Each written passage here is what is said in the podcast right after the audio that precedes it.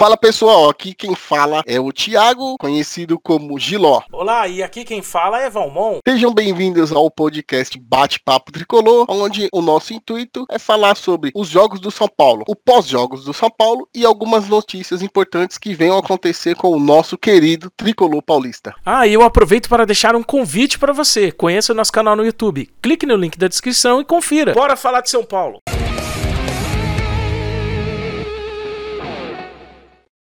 Olá, torcida tricolor, seja muito bem-vindo ao canal Bate-Papo Tricolor. E a gente vai falar hoje sobre mais uma vitória do São Paulo, dessa vez contra o Bahia, jogando pelo Campeonato Brasileiro no Morumbi. São Paulo bateu o Bahia por 1 a 0 gol de Lisieiro. É isso mesmo, vocês não ouviram mal, não. Foi o Lisieiro que fez o gol e de cabeça. Então, assim, eu, eu, eu, não me lembro, eu não me lembro, Giló, eu não me lembro, acho que ninguém vai se lembrar de um gol do Lisieiro de cabeça nos acréscimos 47, segundo é... tempo, pior ainda, né?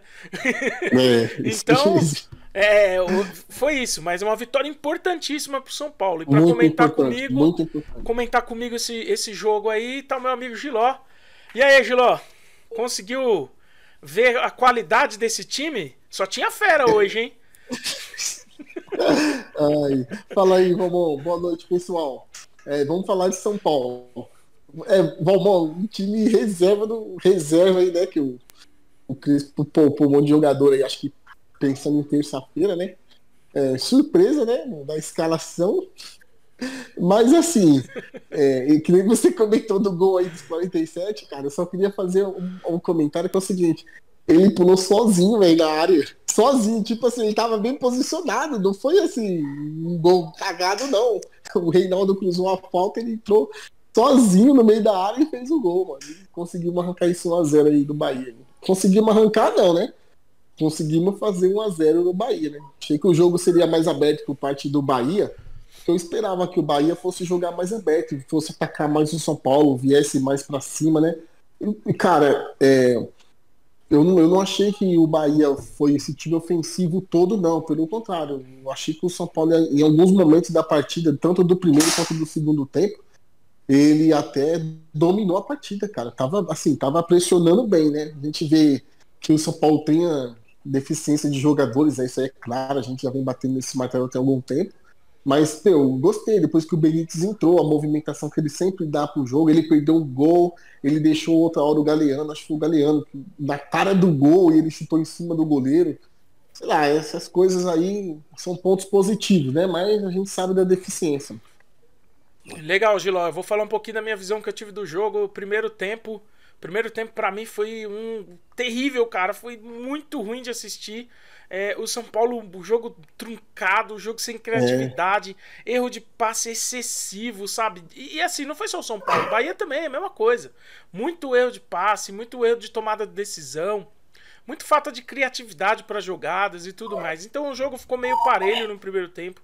E, e para mim, eu acho que o São Paulo jogou muito mal o primeiro tempo. No segundo tempo, cara, algumas coisas eu deixei até anotado aqui no celular, porque eu falei assim. É, Faltou um 9, Giló. Faltou um 9, cara. O São Paulo criou um monte de jogada, mas um monte de jogada no segundo tempo. Jogadas de linha de fundo, pela esquerda, pela direita, é. não por dentro. Por dentro tava muito difícil.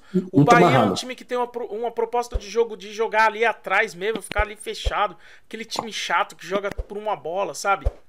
Chegou quase a conseguir, né? Acertar uma bola é. na trave. Então, assim, é aquele time chato mesmo de, de se jogar. Mas é, para mim faltou um 9. Se o São Paulo tem um cara fazedor de gol com tanto de chance que criou, com certeza uma ele teria guardado, sabe? Se fosse um cara, tivesse ali um, um centroavante é, que para poder auxiliar na, na, na, questão da finalização das jogadas. Vitor Bueno e Pablo foram os jogadores que jogaram lá na frente. Então, meu amigo, não dá para se esperar muita coisa. Teve uma bola lá, nossa, cara, teve uma bola do Pablo que o cara tocou nele, ele matou de canela. A bola foi para uhum, frente, virou um contra-ataque do Bahia. Eu falei, cara, não é possível.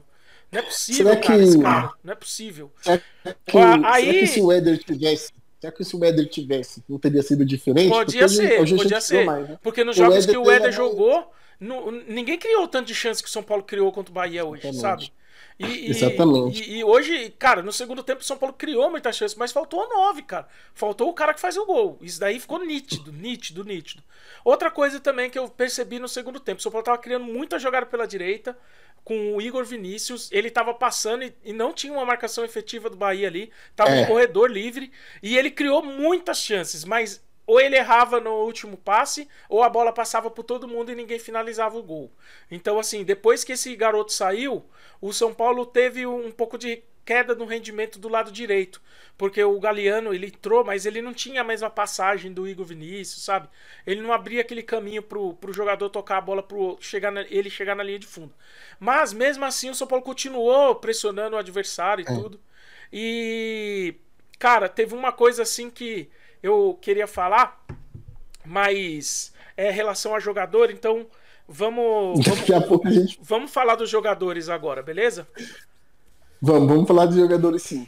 Antes de falar dos jogadores, vamos deixar aquele recadinho é, básico aí pro pessoal, né? Pessoal, se inscrevam no canal, deixa o joinha e também divulgue o vídeo. Divulgue para os seus amigos os vídeos aí, para os torcedores e torcedoras são paulinas, para estar tá acompanhando a gente.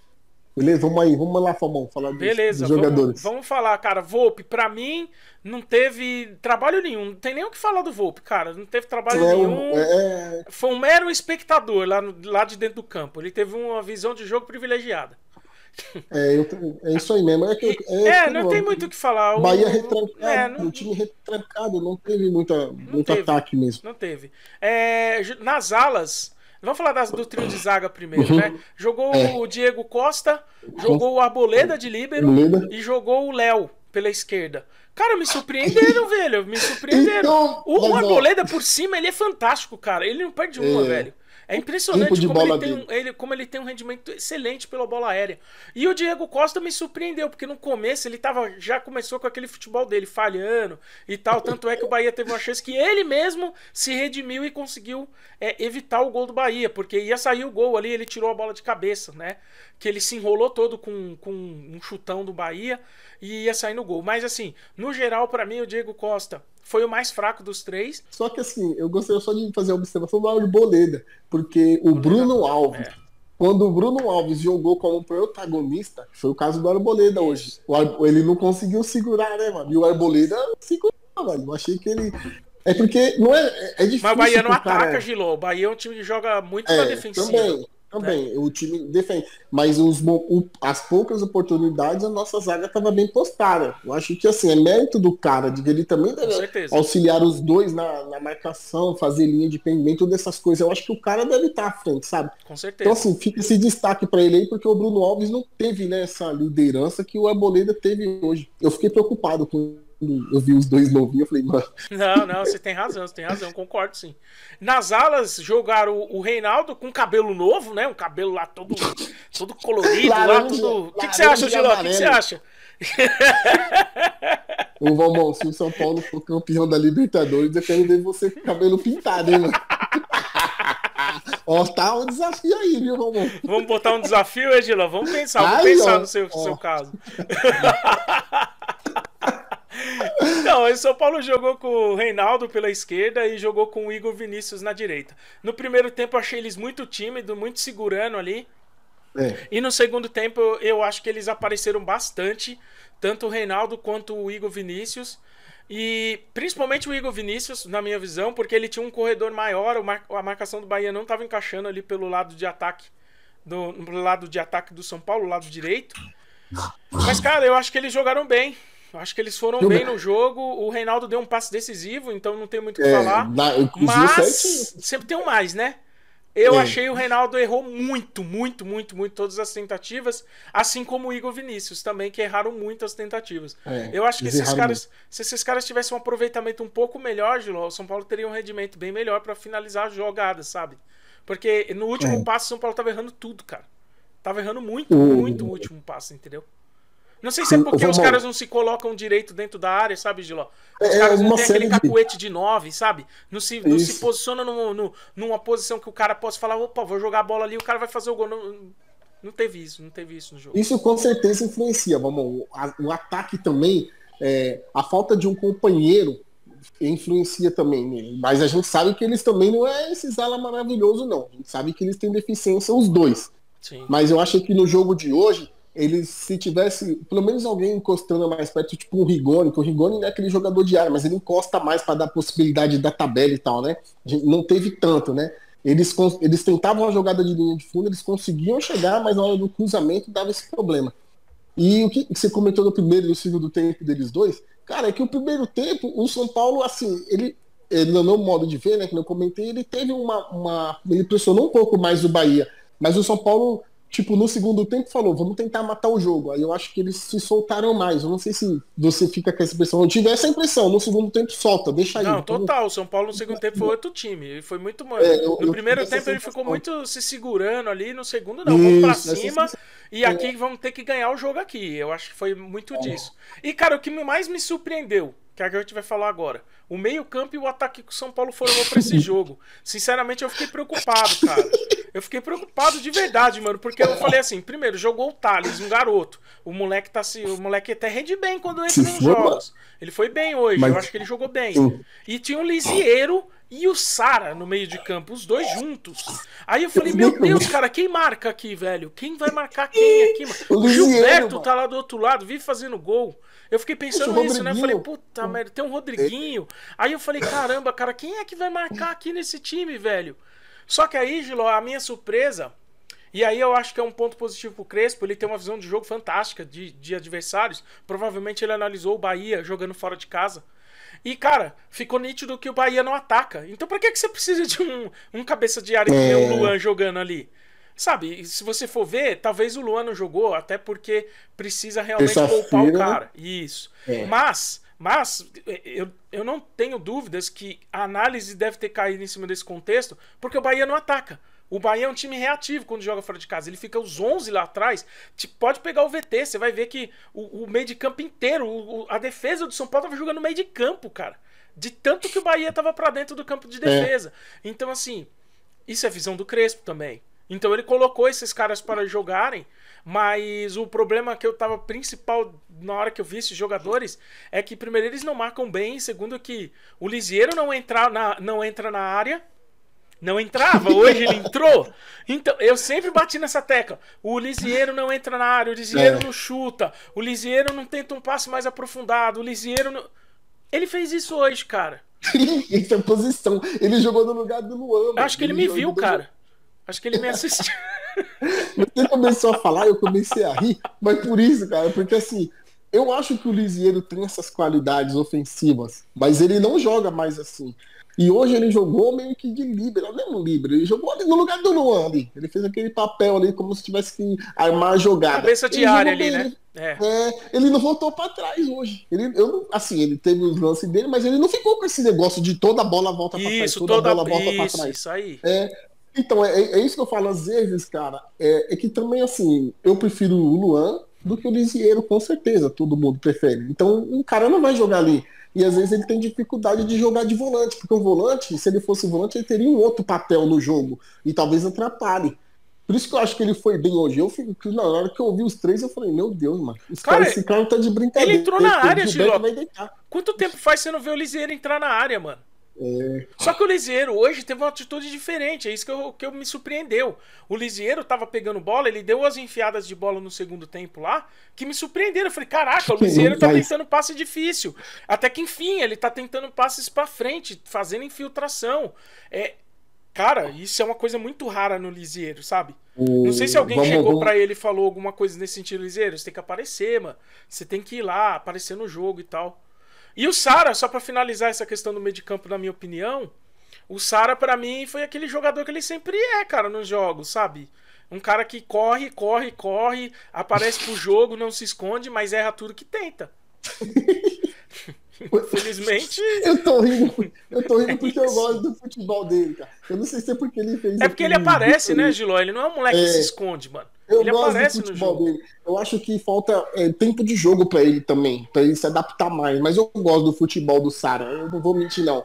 Eu acho que o Sara, o Lisieiro e o Luan, assim, o Sara, o Benito, não sei. Eu gosto do Sara. Eu acho que ele ajuda. Mas Ele tem um poder de finalização bom, né, Giló? Diferente dos então, outros caras. Então, a gente precisa disso. É. A gente precisa de jogadores que chutam de fora da área. O Benítez a gente sabe que chuta. Quem que é o outro? A gente não tem que ter só uma opção, a gente tem que ter mais opções. Sim. E o, o Lisieiro chuta bate. bem. Eu não sei porque que ele nunca chuta. Ele não Paulo. chuta, ele chuta, ele toca para trás. É que hoje não, não. tocou.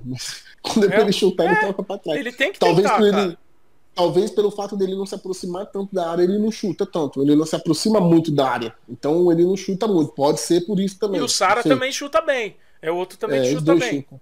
Agora, é. o Sara tem um grande problema de fundamento, que é o passe. Isso é um grande problema que ele tem. Uma, ele tem, um, ele tem um, um, um passe muito passe. ruim. Ele erra muito, mas muito passe. Eu acho que é uma coisa que ele precisava trabalhar urgentemente. Aí eu acho que ele evoluir consideravelmente. E no, e no, no ataque, ah, cara, não, não dá, cara. Pablo e Vitor Bueno. Eu achei até que o Vitor Bueno hoje entrou menos dormindo do que as outras vezes, tá? É, ele tava mais acordado. Mas o Pablo foi o mais do mesmo. Então, assim, eu nem vou estender meu comentário sobre esses caras, porque para mim, na, na, minha opinião. É chovendo molhado, Romão? É na, chovendo molhado? Não dá, ô, Giló. Não na, dá, é, não na dá. minha opinião, cara, esses caras não, não daram certo com a camisa do São Paulo sabe? É, já passou vários treinadores, todo mundo que passa lá, o, o, Pablo não consegue evoluir, não consegue, não consegue demonstrar o futebol que ele teve no Atlético. É, cara, o São Paulo tá com o Pablo, o Pablo vai continuar, fez o sétimo jogo, mas eu não consigo ver perspectivas de melhora pro Pablo. Ele pode melhorar, obviamente, entendeu? Uhum. Mas já faz muito tempo, então esse essa ideia de que ele vai melhorar na minha cabeça começa cada vez a ficar menor, entendeu? Ele tem uma ele tem uma dificuldade enorme de jogar no comando de ataque do São Paulo, não consegue dominar a bola, não dá passe, né? quando aparece pro jogo ele, ele aparece, tenta dominar e não consegue, não consegue proteger a bola. É, ele tem sérias dificuldades, sérias dificuldades. O Vitor Bueno, eu acho que tem qualidade técnica maior até do que o do Pablo, mas é muito pouco participativo. Eu achei que hoje ele foi até mais participativo do que nos últimos jogos que ele fez com a camisa do São Paulo. Não sei se é porque ele começou de titular e ele se animou mais, não sei. Mas eu percebi que ele fez isso, mas ele não serve para ser 9 do São Paulo. Ele não sabe fazer gol também. Oh. Não se posiciona como 9, sabe? E o São Paulo precisa urgente de um 9. Até agora, agora eu começo a entender porque que o Caleri estão indo atrás do Caleri, viu? Tem que ir, tem que ir. A gente precisa mesmo. E só para finalizar a é, minha, você quer falar sobre os atacantes? Que depois eu queria falar um pouquinho do Crespo. Não. Então vamos não, lá, pode... eu, eu, vou falar um pouquinho do Crespo. Crespo, cara, porque assim, eu acho que o Crespo teve essa visão é, é, elogiável do meio de campo, né? né? De jogar sem um cabeça de área. E, e cara, ele tem uma coragem que, que são poucos que tem. Porque o São Paulo jogando para sair praticamente da zona de rebaixamento, tava voltando quando o Sport tava ganhando o é. jogo. É que o Sport eu acho que perdeu o jogo de virada, né? Perdeu. Mas o São Paulo tava voltando a ficar na zona de rebaixamento e o Crespo colocando reservas em campo, cara. E assim, reservas que são criticados pela torcida, né? Assim como nós, muitos torcedores, né, não gostam do, do futebol do Lisieiro, não gostam, muitos, não gostam do futebol do Pablo, do Vitor Bueno, do Sara, entendeu? Então assim, ele colocou uma série de jogadores que não estão rendendo o que se espera que rendam jogando pelo São Paulo e mesmo assim ele foi lá e colocou. É. Mas cara, sorte dele que o time ganhou. Porque se não sorte ganha, ele ia ouvir muito, cara. Mas ele é um cara tá corajoso. Não dá pra negar, né, Giló? Tá, a gente já tá xingando. Se ele não ganha, a gente já tá xingando ah, ele. cara, ia mesmo, porque mesmo. o São Paulo ia estar tá lá embaixo na é. tabela, né, Giló? De novo, o São Paulo né? não foi efetivo. É, o São Paulo não foi efetivo. O São Paulo ganhou de 1 a 0 A gente citou alguns pontos positivo, alguns pontos negativos. Citou a mudança que ele fez no meio de campo, mas o ataque do São Paulo, mais uma vez, quem fez o gol não foi nem o atacante. Já disse por aí, o Ala cruzou e o volante fez o gol. Cadê o atacante? Só por aí a gente já vê que o ataque do São Paulo não é efetivo que a gente tem que melhorar. Tem que melhorar bastante. Bom, pessoal, é isso. A gente vai ficando por aqui. Mas lembrando que deixando o um recado aqui para vocês, a gente se encontra num vídeo que, que eu e o Giló a gente vai fazer aqui de um pré-jogo do São Paulo contra o Racing, já que a gente começa as oitavas de final da Copa Libertadores nessa ter, nossa próxima terça-feira.